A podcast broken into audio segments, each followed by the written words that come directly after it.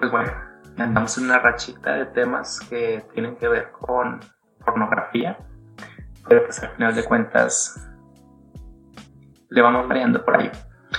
Y pues bueno, en los anales de la historia pasarán a la posteridad personajes distinguidos que de una u otra manera pues han marcado culturalmente la narrativa de lo que pensamos acerca de lo que es el sexo, el género, las relaciones interpersonales y todo eso. Ah, ya sea por sus contribuciones al mundo del arte, sus vidas polémicas, pensamientos transgresores o trabajos incluso en la ciencia. Esta gente de calibre pues nos ha enseñado muchas cosas. Y aquí no somos extraños a reconocer estos talentos. Así que el día de hoy les traemos la vida y obra de Linda Lovelace, quien transitó de ser una reconocida actriz pornográfica a convertirse en una estricta portavoz del movimiento antipornografía. Acompáñame a ver esta triste historia. Quédate y te cuento.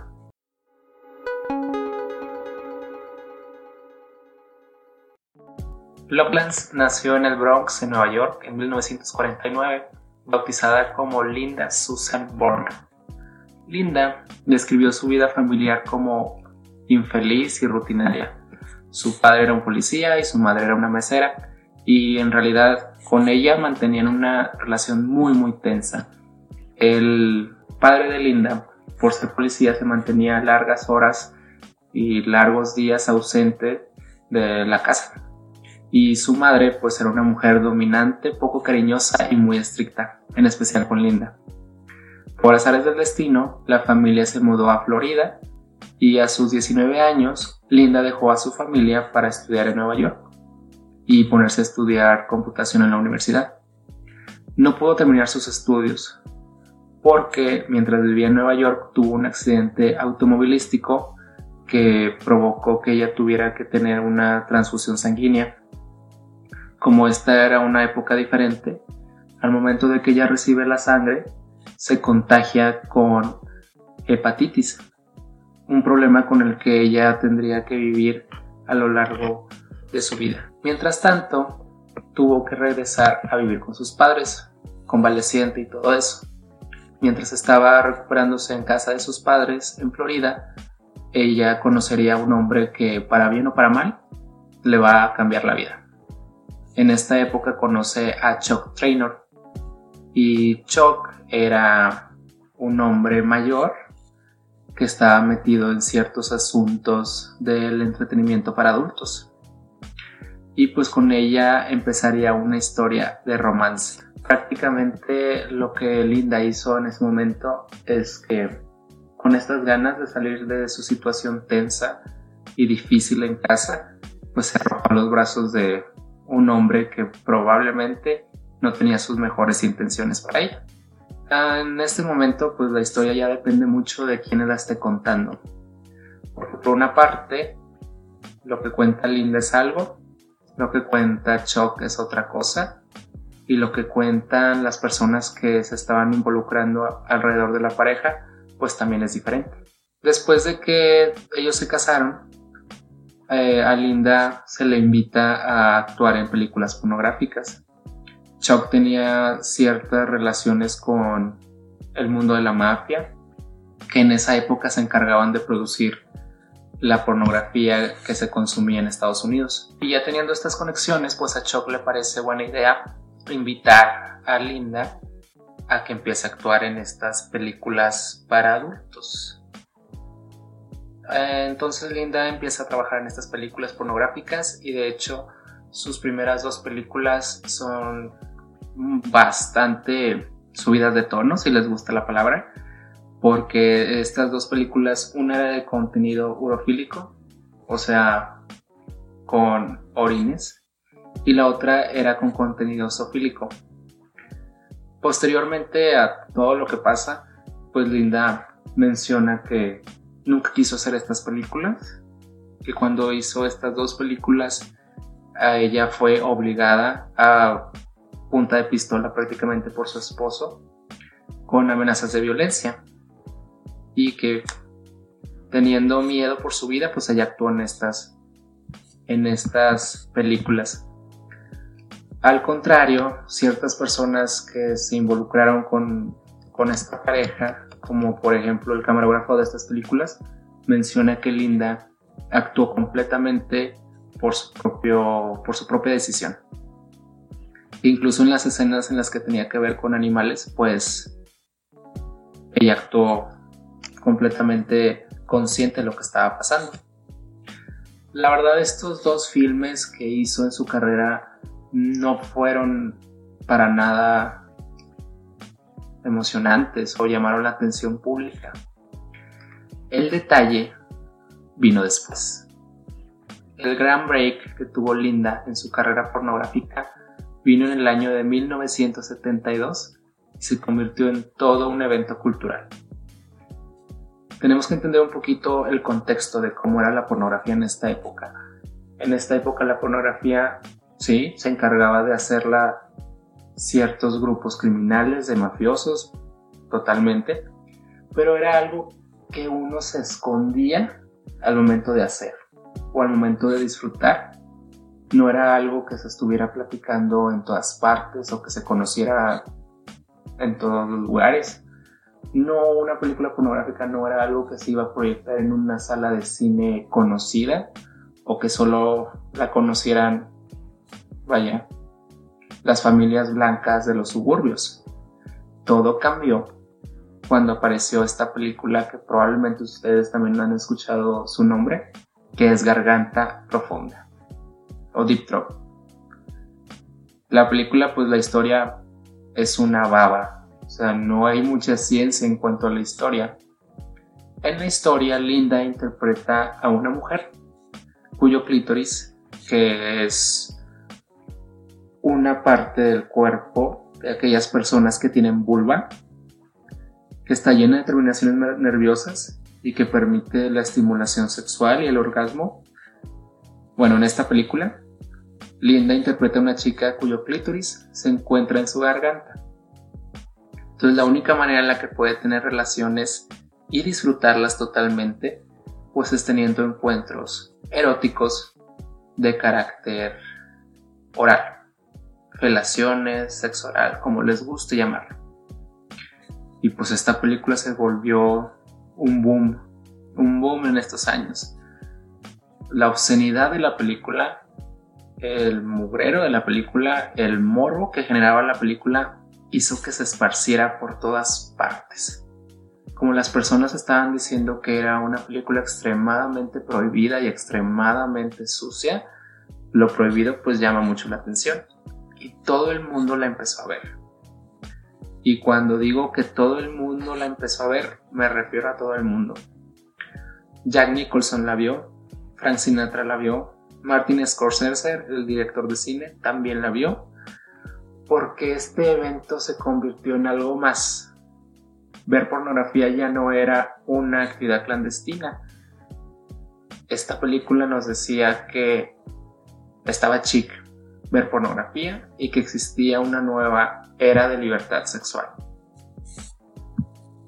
Y pues bueno, ustedes me pueden decir, oye Lalo, pero pues si estás diciendo que la película era un mugrero, ¿por qué se convirtió en, este boom que cambió lo que conocemos sobre la pornografía?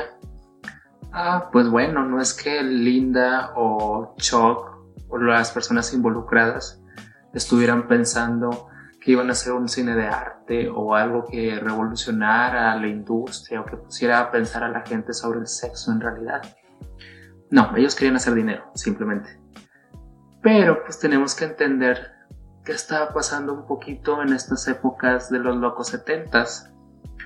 Venía la sociedad americana de una liberación sexual que inició con el Flower Power, con el movimiento hippie y por primera vez estaba hablando de la liberación sexual de las mujeres.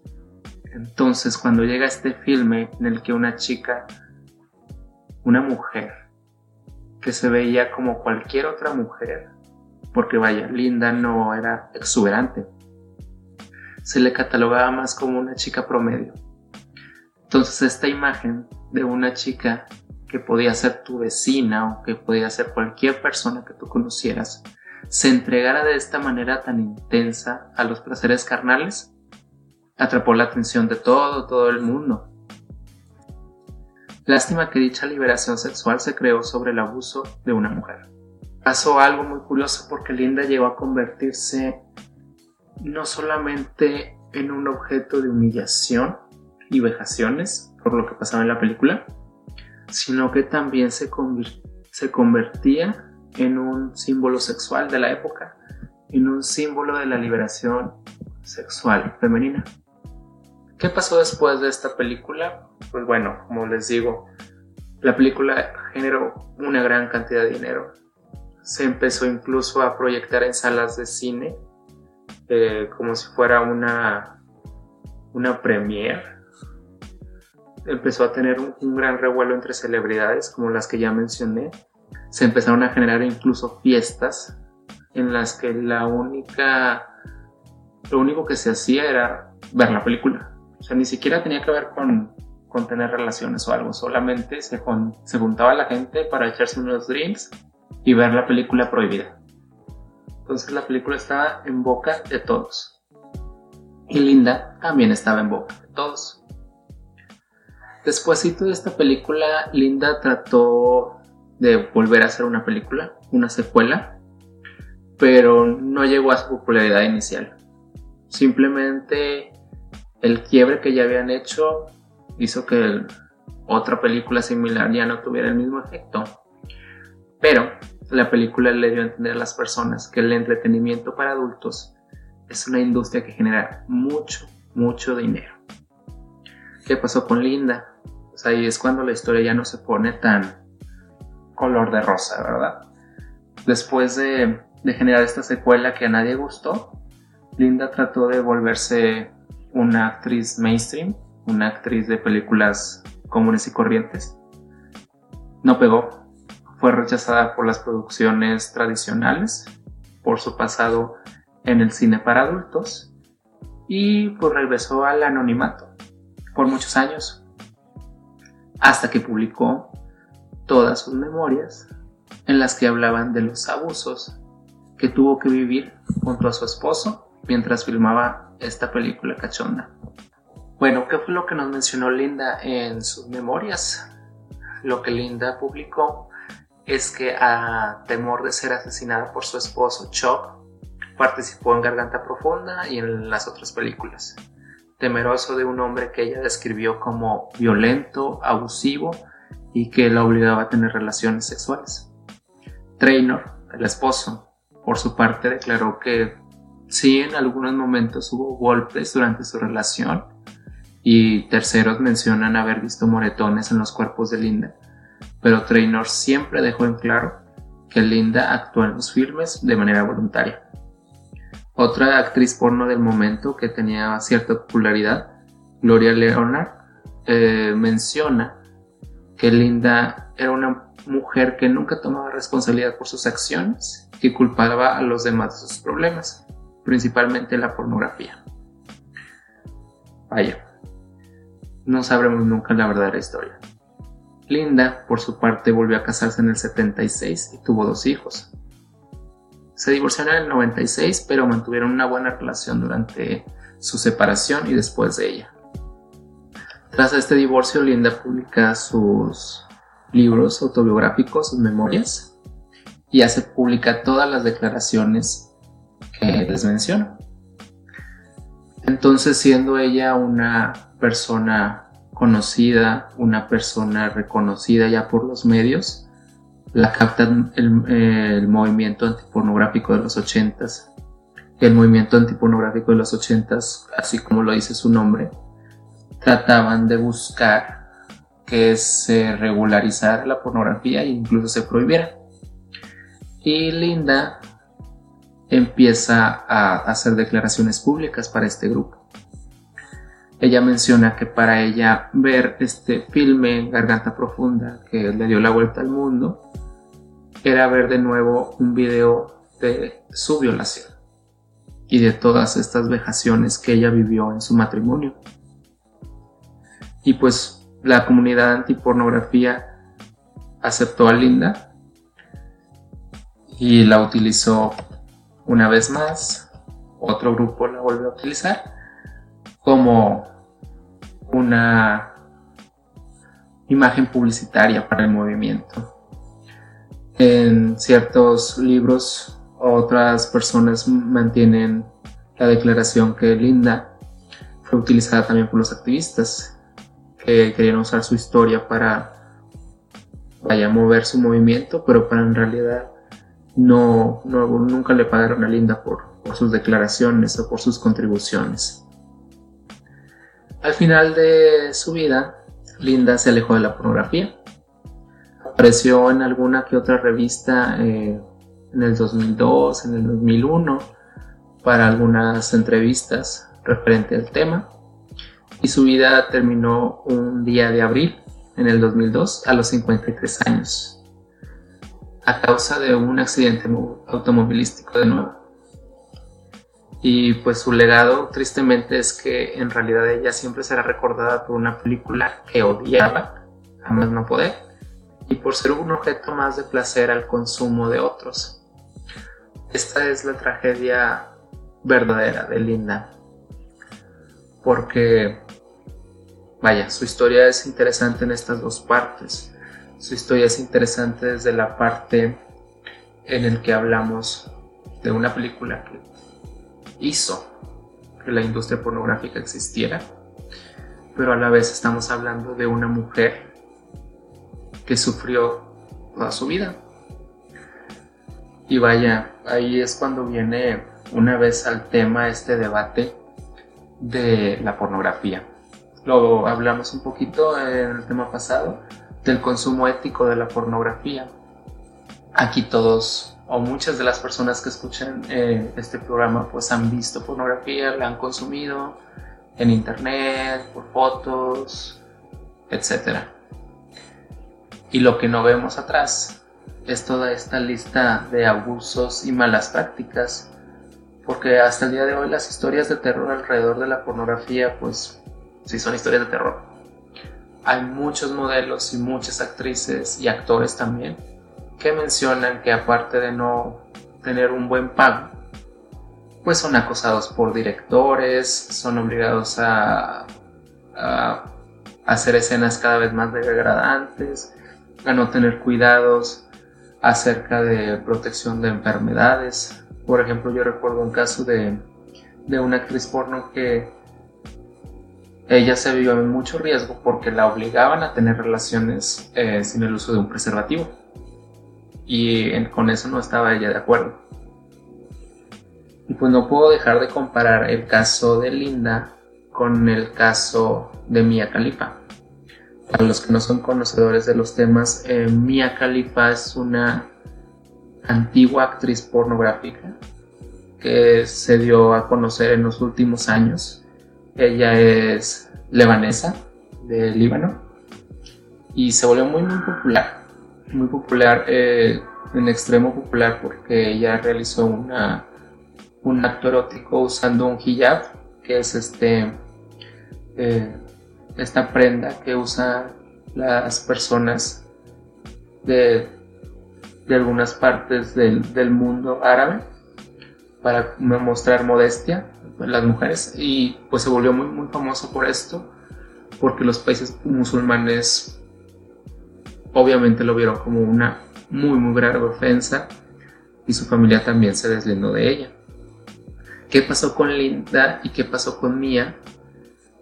que Mia también realizó varias escenas pornográficas y después de estas escenas ella expuso que también sufrió bastantes abusos mientras participaba en, el mundo pornográfico. Eh, se volvió ella ahorita un poquito famosa hace poco porque ella pedía o más bien exigía de cierta manera a las casas productoras de pornografía que retiraran su contenido, que retiraran su contenido erótico, puesto que las compañías seguían ganando dinero a costa de su cuerpo. Y eso no, no le parecía más porque ella quería avanzar con su vida y ya no había manera de. Entonces, este tipo de historias son las que nos ponen a pensar un poco porque sí entendemos que la pornografía va a existir mientras exista la necesidad y el consumo, pero a la vez si tenemos a personas que están dispuestas de cierta manera como modelos o como actrices o como actores, ¿por qué no darles un respeto, una protección legal, una protección en aras de, su salud y de su dignidad. Eso es lo que nosotros no vemos como consumidores. No digo que el día de mañana prohibamos completamente la pornografía y todos vayamos a cerrar el internet porque pues hay, hay mucha pornografía ahí.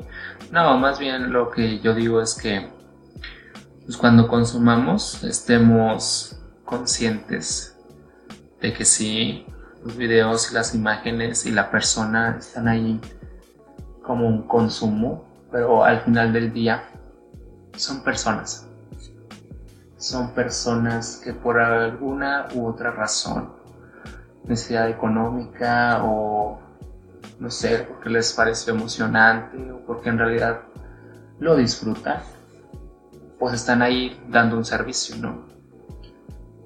Y no por el hecho de que compartan imágenes de sus cuerpos, no se merecen un respeto y una protección.